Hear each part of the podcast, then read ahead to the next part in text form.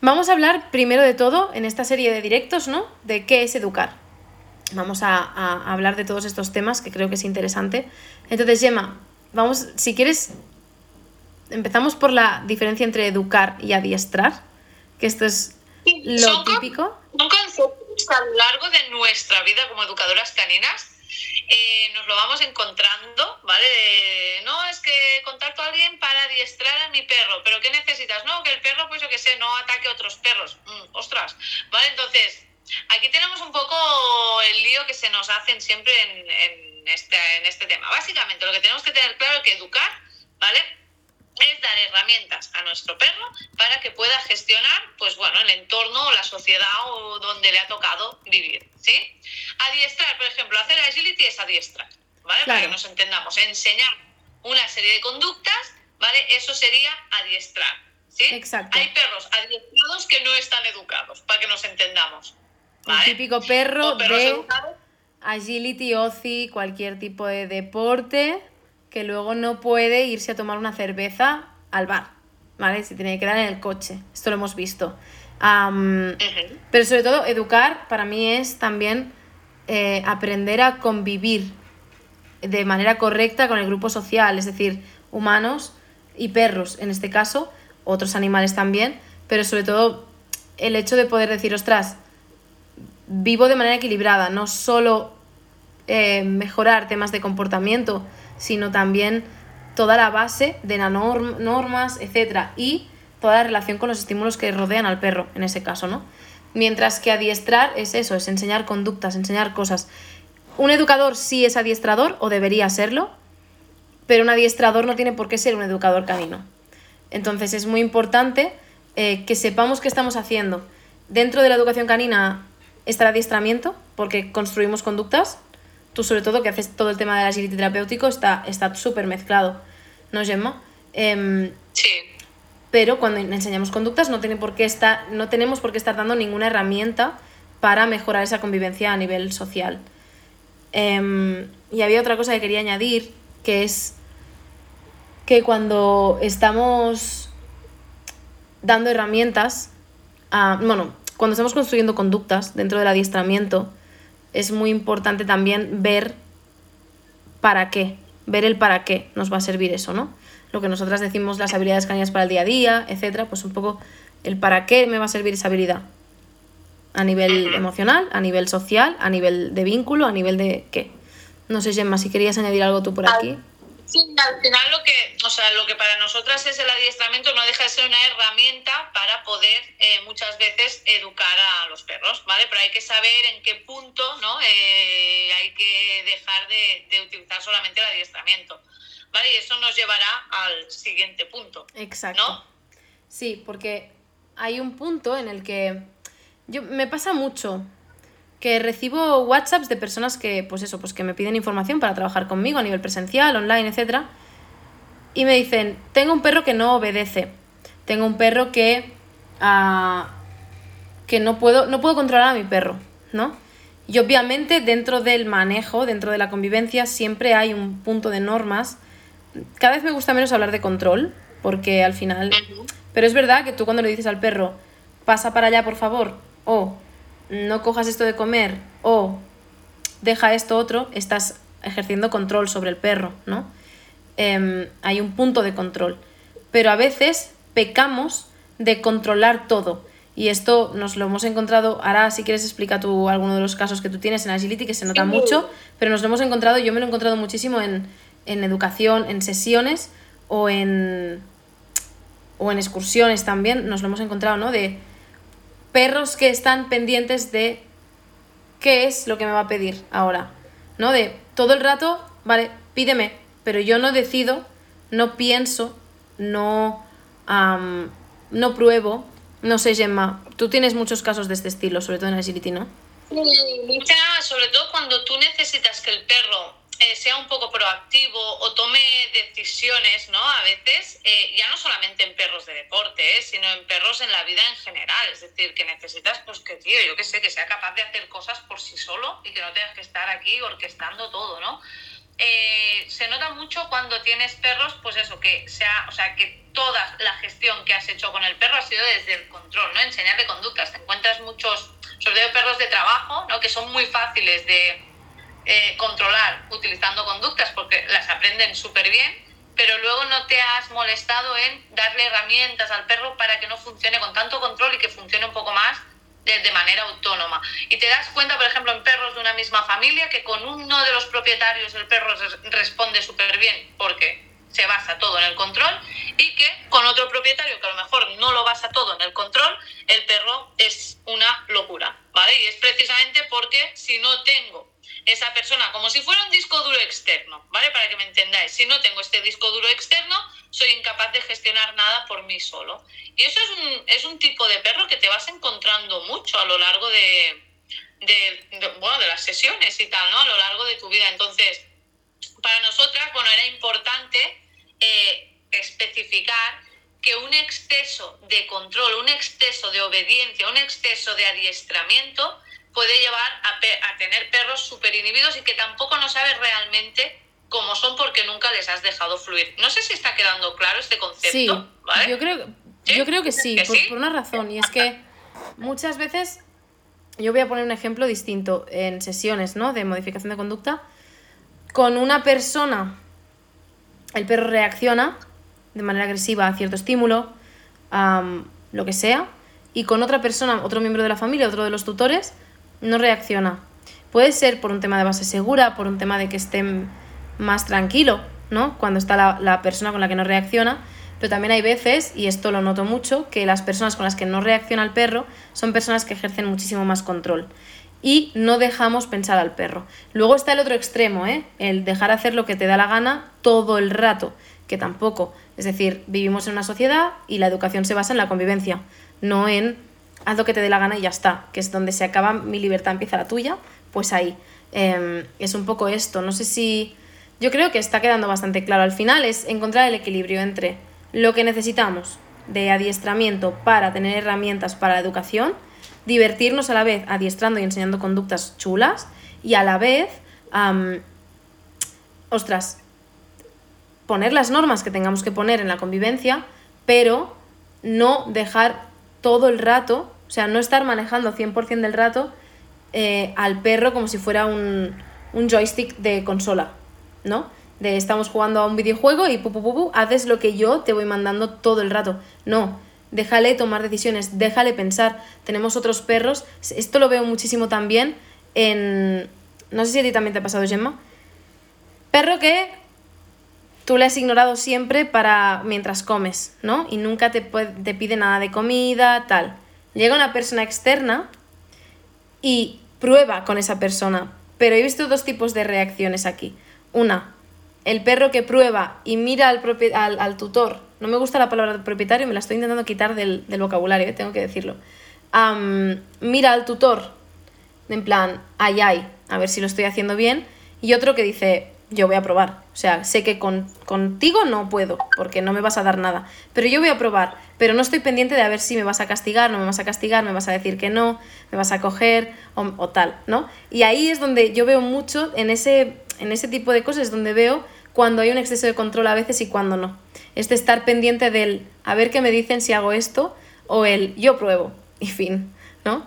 No sé, creo que creo que es chulo, ¿no? De encontrar un equilibrio, Gemma. Hoy hemos venido muy hippies, lo veis, ¿no? Sí. Hoy dejamos fluir. Bueno, pero es que de esto va el tema, ¿vale? Porque al final es, o sea, tampoco, o sea, sobre todo, que os quede claro, no estamos diciendo que, que el perro haga lo que le salga de ahí, no, no ¿vale? Sobre todo es, lo que queremos es que entendáis un poquito que también el exceso de inhibición, ¿vale? Puede ser malo también, porque realmente no sabes lo que hay debajo de toda esa inhibición. Y eso a la larga puede girarse un poco en contra. Vamos a hablar un poquito de qué es fluir, porque hemos hablado de educar versus fluir, pero ¿qué es educar y qué es fluir? Porque fluir tampoco es haz lo que te salga del pepe. No, es muchas otras cosas, ¿no? Entonces, ¿qué crees que es fluir, Gemma? Para mí fluir, ¿vale? Es lo que decíamos hasta hace un momento, es dejar que el perro experimente cosas, es decir, que que bueno, que, que pueda probarlo, o sea, qué anhelos tienes, dejar aflorar esos anhelos, eh, dejar ver por dónde respira, eh, ver cuáles son sus puntos flacos, sus puntos fuertes, ¿vale? Y eso, si no dejamos fluir, eh, nunca lo sabremos, ¿vale? O sea, para mí es tener claras qué preferencias tiene nuestro perro en su vida y para llegar a ese punto hay que dejar que salgan, ¿vale? Es un poquito, para mí fluir es eso, dejar o saber qué, qué personalidad tiene nuestro perro. ¿Sí? Sí. No sé si a veces también es, preguntarnos, ¿no? ¿Qué tipo de, ¿Con qué tipo de perro se lleva mejor? ¿Con qué tipo de personas? ¿Qué le da miedo? ¿Qué no? ¿Qué le gusta? ¿Qué actividades? Em, ¿Por dónde va a pasar? Ah, por ejemplo, hoy, mira, he venido hinchada de orgullo, flotando del paseo de ahora de la tarde con Lía, porque la he soltado en un campo y al lado había un campo con cabras imaginaos el panorama, ¿no? Imagínate en plan, vale, tengo una, Lía es una whippet, cabras, ¿no? Y yo, tan pancha, la he soltado porque no se puede ir para ningún lado, porque las cabras además estaban valladas, me he alejado un poquito y sin comerlo ni beberlo, o sea, totalmente fluido, la he llamado, amiga de las cabras, ha intentado, en plan, ha hecho un par de amagos, se ha girado y ha venido conmigo corriendo. Esto también es tener claro, ¿no? Más o menos qué tipo de preferencias tiene tu perro. Me estoy dando cuenta estos últimos meses que hemos reforzado muchísimo el vínculo, muchísimo la llamada y prefiere venir conmigo últimamente, incluso que con las cabras, que esto hace unos años era imposible. Entonces, esto es realmente también es fluir, es como sé que si no vienes, no te vas a poder ir a por las cabras, no vas a poderte ir por ningún otro lado. Voy a ir, te voy a acabar cogiendo, no pasa nada, pero vamos a probar. Y eso también es fluir. Y, luego hay otro ejemplo, ¿no? Que me gusta mucho, por ejemplo, el otro día en una sesión con Nieves y Nuka y Paul, Nuka, Nuka tiene ansiedad generalizada, ¿no? Tiene mucha ansiedad y problemas de reacción a perros y a personas por miedo. Pues estábamos en un parque en mitad de, bueno, hemos trabajado muchísimo, em, hemos pasado de no poder pasear fuera del bosque no comer nada fuera del bosque, no olfatear nada, reaccionar a todo lo que veía, a poder pasear por, un parque céntrico en Tarrasa, aquí en, Cataluña, sin reaccionar a la mayoría de cosas. ¿Qué pasa? Que Nieves ha aprendido a dejar pensar a nuca y a fluir con cada situación que tengas. Y con la correa de 5 metros, Nuca a lo mejor veía un perro, venteaba, pensaba, a lo mejor le ladraba un poco, pero ella misma se daba cuenta de que no era buena opción, se daba la vuelta y empezaba a olfatear por otro lado. Y ahí es donde nunca coge herramientas para gestionar mejor el día a día. Porque si Nieves tiene que ir diciendo, nunca vamos, nunca no, nunca aquí, nunca habilidades o darle un olfateo y tal, al final nunca, nunca va a poder escoger. Y nunca ya está al nivel de poder escoger. Ahora bien, fluir también es dejarte llevar un poco cuando ya tienes las herramientas. ¿No, Gemma? Porque al principio es como. Fluir es como, ¡ole! Libre albedrío. No. Bueno, claro, evidentemente. Nieves eh, con Nugat y Paul tienen un trabajo detrás de, de, mucho tiempo, de realmente de enseñarle a la perra que hay alternativas a, pues a lo mejor a ir a agredir a otro perro, ¿no? Es decir, es empezar a, a hacer que nuestro perro sea un poco más analítico. Eso también a la larga va a dejar que podamos fluir porque tenemos la certeza de que nos hemos molestado en darle esas herramientas a nuestro perro. Entonces, aquí está un poco la gracia de todo, ¿no? Mm. Educar, adiestrar, eh, dejar fluir. Ahora estamos en un punto que aquí ya sí que podemos dejar fluir a la, a la, a la perra. Es que me ha distraído la Pixel. Sí, es que, el Pixel tiene, tiene un momento de, de distracción. si hay el, el gato este aquí. Pobreta. No, entonces, aquí está un poco el tema. Entonces, para poder dejar fluir muchas veces tenemos que hacer un trabajo previo, ¿no? Y esto es un ejemplo súper guay porque realmente es así. Dejar fluir no siempre son cosas chachis. Dejar fluir también muchas veces es tener que gestionar cosas que a lo mejor al perro no le molan tanto. Pero cuando encuentras, o después de tanto trabajo, tú le das un poco el, el punto, o sea, consigues que tu perro se vuelva analítico y que o sea, en lugar de reaccionar, lo ves que está pensando y que está haciendo gestiones de cosas que antes les daba tantos miedos. O sea, es brutal. O sea, cuando llegas a ese punto, o sea, ya, no como, como tutor, ¿eh? Marta, has visto, me, me sumo a tu rollo, sino como como profesional dices, ole, ¿sabes? O sea, realmente hacer que tu perro, o sea, hacer que otro perro consiga gestionar sus peores miedos. Total. O sea, es súper... ¿vale? Entonces, esta, este es un ejemplo práctico de a lo que nos referimos en dejar fluir y todo el trabajazo que hay detrás muchas veces para llegar a este punto de dejar fluir al perro. Yo es que estas semanas me he encontrado con más, más, o sea, me estoy encontrando con bastantes más ejemplos de golpe en mucho tiempo, porque por ejemplo vi a Spike otra vez después de un tiempo em, y estábamos en la acera contraria a su perro enemigo, ¿no? Al, bueno, otro perro al que no puede ni ver, o sea, es que lo olfatea y ya reacciona y tal. Lo vio, pero como tenía una barrera visual, una semi barrera visual, que eran unos contenedores de basura, lo vio, estaba detrás de la, del contenedor, se lo quedó mirando, el otro perro lo miró, se quedaron así un rato, soltaron un par de ladridos cada uno, pero sin tirar de la correa ni nada. Mónica, súper buen manejo, agarrando la correa, en plan, si pasa algo, me lo llevo, pero de aquí no pasas. Sí, la correa estaba destensada y todo, ¿eh? además se miraron y como estaban en aceras contrarias y con barreras visuales, pasaron el uno del otro. Y dije, ahí sí, ahí sí. Ahora bien, a mí me gusta mucho decir esto, em, me gusta mucho hacer analogía con una expresión que me dijeron en uno de mis mentores, que es, ¿cómo era? Primero llena la barrica, la barrica de, de vino, de cerveza y tal. Primero llena la barrica y cuando tengas la barrica llena abre la espita y déjala fluir, que es en plan, deja que las cosas pasen y deja que las herramientas que tienes dentro salgan en cada momento, ¿no? Y eso para nosotros, yo creo que para las dos esto es fluir. Exacto, tal cual. ¿Vale? Entonces, es lo que decimos, no solo nos referimos a cosas chachis, sino que también a problemas que seguramente muchos de vosotros mm, tendréis. Entonces, aquí está un poco el tema, ¿vale? Pero, claro, o sea, dejo fluir al perro, ahora tengo un perro agresivo, lo suelto, ¿qué tal? No, aquí hay un currazo detrás, ¿vale? Pero bueno, ahí estamos, ¿no? Exacto. A mí me gustaría hablar, ya para acabar, ah, de dos cosas. Uno son los límites al dejar fluir, es decir, aunque lo tengas todo trabajado y todo y ya tengas esas herramientas y puedas permitirte dejar fluir, hay ciertos límites y la otra cosa es el, bueno, ahora lo hablamos. Primero lo de los límites. O sea, ahora estaba pensando, ostras, Hola. Ahora está, primero pensaba, digo, ostras, claro, estamos diciendo dejar fluir, pero ¿en qué circunstancias? Ostras, si está la carretera al lado y vas a soltar a tu perro, cuidado. Fluir, pero cuidado, ¿no? Una correita larga. Si estás en Barcelona, porque me acuerdo de un alumno también, viven en el centro de Barcelona y el perro se va corriendo para una calle principal si va suelto. No lo sueltes, o sea, seguridad ante todo. Primero de todo, seguridad. No sé si, ¿qué más límites en el dejar fluir verías tú aquí, Gemma? Hombre, también, por ejemplo, en nuestro caso, una herramienta fundamental para Marte para mí que tenemos perros hiper mega fugas. Bueno, hiper mega fugas tampoco, fuguillas, les llamaremos. No, sí. Eh, fuguillas, ya están perdiendo fuelle, Marta. Eh, Qué drama. el GPS, o sea, es como, o sea, no, yo no puedo salir a la montaña con llena sin GPS, también es lo que digo.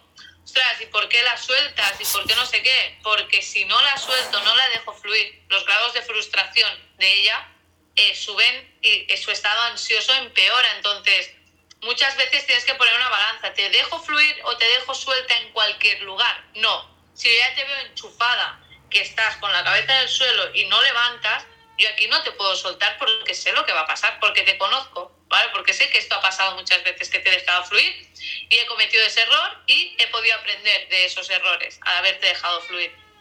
Pero eh, sé que hay ciertos sitios donde cuando te veo en cierto estado, yo ahí sí que te puedo dejar ir. Y normalmente no te equivocas, ¿vale? Es decir, hay puntos, evidentemente, si te pasa, pues lo típico, un corzo, ¿no? Por delante, pues, mm, ¿cómo puedes prever eso, no? Pero sí que dentro de lo que cabe siempre tengo un freno de mano y decir, vale, pues tengo un GPS, si pasa cualquier cosa, o no me acabo de fiar, correíta larga, que tampoco está mal, ¿vale? Y también es eso. Entonces, hay que también saber en qué punto nuestro perro, a nuestro perro le podemos dejar fluir, en qué, en qué punto no. Si tengo un perro que tiene el problema de perseguir bicis, corredores y tal, yo lo que no puedo hacer es dejarlo suelto en medio de, yo qué sé, de la carretera de las aguas, ¿no? Me viene la cabeza en Barcelona, que es como una autopista de bicis. Entonces, hay que saber en qué puntos, conociendo a tu perro y sabiendo de qué pie calza, en qué puntos se le puede dejar fluir más y en qué puntos menos. Y en los que no puedas, trabajar ahí para poderlo en un futuro dejarlo fluir. ¿Vale? Aquí está un poco el tema. Eso y sobre todo un trabajo de expectativas. Es decir, el caso que decías tú, ¿no? Perro reactivo al movimiento, bicis, motos, coches, personas, tal. Que tu objetivo a corto plazo sea poderlo dejar suelto en un entorno hostil, como puede ser una carretera de las aguas en Barcelona, em, cuidado, porque tampoco vais a poder fluir demasiado y al final os vais a frustrar, vais a ver solo lo malo, el vínculo va a mermarse, va a haber malas experiencias para el perro, para ti también, o sea, trabajemos las expectativas, hasta qué punto puede fluir mi perro, hasta qué punto puedo fluir yo, ¿estoy preparada para todo eso? ¿No estoy preparada? ¿Qué puedo hacer? ¿No? Y empezar a trabajarlo.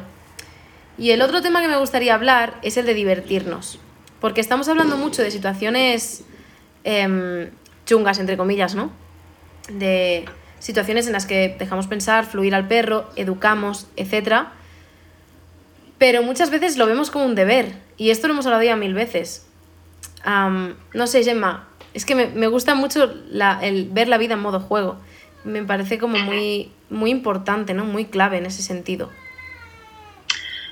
Para nosotras es como un mantra, ¿eh? El ver la vida en modo juego. Es como, o sea, simplemente lo que queremos transmitir con eso es que muchas veces eh, cuando tenemos cosas que hay que pulir con nuestro perro, que en verdad toda la vida estás puliendo cosas con tu perro, igual que te estás puliendo cosas en ti mismo y en tus relaciones y en estas movidas, al final es tomárselo como un proceso natural, un proceso de aprendizaje para ambas partes, es tomárselo como algo que no tiene por qué ser algo cansino, eh, de, ah, tengo que trabajarlo porque es un problemón ¿por qué no cambiar un poco el chip y decir, vale, tengo que trabajar esto porque es mejorable, ¿vale?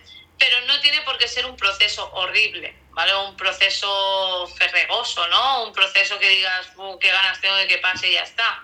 Porque durante todo este proceso, durante todo este camino hay un montón de cosas que puedes disfrutar con tu perro, que hay un montón de logros, por pequeños que sean, que tú los puedes celebrar.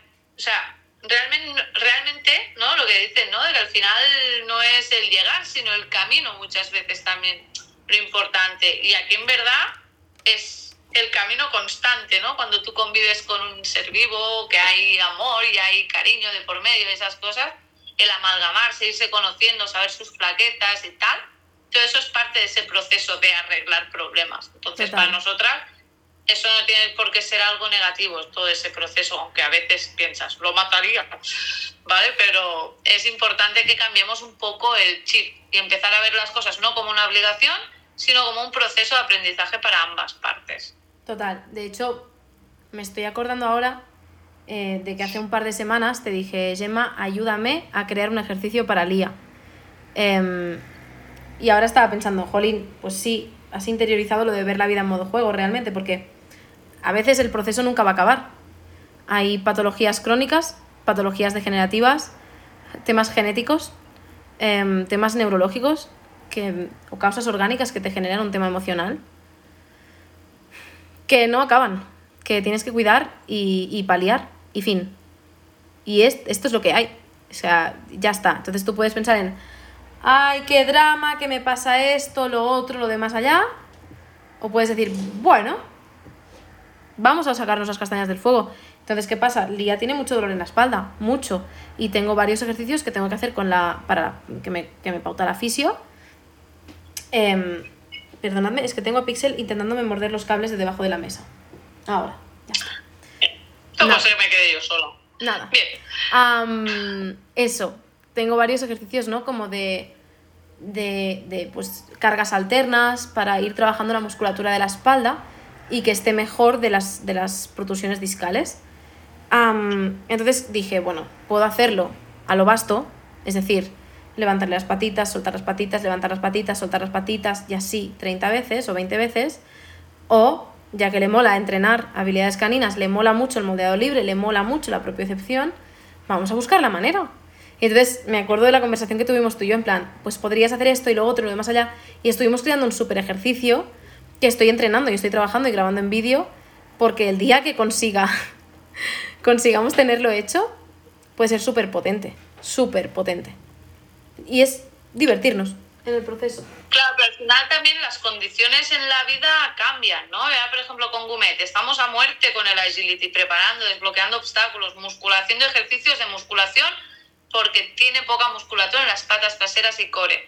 Pero es que a lo mejor dentro de un año el perro ya no tengo que trabajar estas cosas, tengo que trabajar otras cosas diferentes porque las situaciones cambian. Entonces, esa es parte de la gracia, ¿no? De ir evolucionando y cuando sea yayete, pues tocará trabajar otras cosas, ¿no? Y es un poquito, es, es la gracia de ver un poco, además también como los perros, su vida es más condensada, es como que te da tiempo a pasar por todas esas fases y si no te vas adaptando es absurdo. Es decir, no puede ser que yo cuando el perro tenga 10 años esté trabajando según qué cosas, que ya no tiene ningún sentido. ¿vale? Entonces, también es eso, dejarse fluir también, ¿eh? También es eso, fluir un poco con cada etapa de la vida de nuestro perro, ¿no? pues ahí está un poco el tema. Y disfrutarla. Por eso decimos que no, acabas nunca, no acabas nunca. No. De trabajar cosas, de perfeccionar cosas, ahí está el tema. Al final es disfrutarlo, porque si piensas en quiero el perro perfecto, al final nadie es perfecto. Y si tú quieres a tu perro perfecto, vamos mal, porque tú no eres perfecto, perfecta. Entonces, quiero al perro perfecto, no, va a pasar. Em, disfruta de las cualidades y de los defectos, de los puntos débiles, de los puntos fuertes, de tus defectos, de todo. Disfrútalo porque llegará un punto en el que digas, bueno, pues me ha pasado esto, vamos a arreglar, vamos a mejorar, pero desde otro punto de vista, no desde el lleva una mochila, una carga enorme, ¿no? Porque al final esto te frustra, merma el vínculo, también hace que avancéis menos. En cambio, si lo miramos en modo juego, el, al final el vínculo se refuerza siempre, o casi siempre, ¿no? Bueno, la idea es que, sea, que todo lo que hagamos refuerce el vínculo. Y mm, vale la pena mirarlo así. No sé, para nosotras vale mucho la pena. Bueno, ¿quieres añadir algo más, Gemma? No, yo creo que les hemos pegado una buena paliza ya a todos. Sí, yo creo que hoy, hoy, por hoy ya está. simplemente recordar, recordar que el 28 de octubre es un jueves, sí, es un jueves, 28 de octubre a las 20 horas hora española, tenemos webinar sobre educar, fluir y divertirnos con nuestros perros. Va a ser muy potente. que tenéis el enlace en el comentario fijado, que podéis pedirnos el enlace eh, si estás escuchando esto desde el podcast, pues nada, pues tienes el enlace en la descripción. y nada, simplemente eso, que os esperamos, que allí os vamos a explicar cómo es la Academia 2.0, que abriremos plazas y las cerraremos una, semana más tarde, hasta el 2022 ya, que mm, no sé, que nos hace mucha ilusión eh, este webinar, ¿no, Gemma? Ay, sí, sí, porque además es que al final esto es un proyecto que nació en el confinamiento, como muchos proyectos, ¿no? Hoy en día que yo era muy reacia al mundo online y Marta me fue arrastrando y tal. Y la verdad es que, bueno, es como nuestro niño, ¿no? Es como nuestro proyecto y tal. Y la verdad es que cada vez que vas haciendo cambios para que mejore, para que todo el mundo esté más cómodo y tal, pues te apetece mucho compartirlo y, y que, joder, que mucha gente lo goce, ¿no? Y muchos perros también se puedan beneficiar de todo esto. Entonces, bueno, tenemos mucha ilusión eso de presentaros un poquito lo que hay y un poco ese webinar es la filosofía eh, que, empapa toda la academia de principio a fin. Disfrutar, fluir, educar, ¿vale? Ahí está un poco el tema. Ah, o sea, en la academia nos ponemos muy técnicas, porque nos ponemos muy técnicas. De hecho, el miércoles tenemos webinar de ansiedad y ya estamos preparándolo con los alumnos de la academia, em, pero a la vez, ¿no? Es disfrutón, es bonito. Esta mañana, mira, esta mañana alguien me decía, te he visto en reuniones y te he visto en sesiones y yo no sé si estabas trabajando o estabas disfrutando, o sea, jugando, ¿no? Y digo, es que esta es la clave, o sea, no lo vamos a hacer aburrido. Entonces el día 28 os explicaremos toda nuestra filosofía, cómo la hemos impregnado, cómo hemos impregnado la academia de todo esto y, y vamos a ver las claves de educar, fluir y disfrutar con nuestros perros. Pedidnos el enlace si no lo encontráis, en el podcast está en la descripción Aquí en Instagram lo tenéis en los comentarios fijados, lo tendréis en la bio de las dos.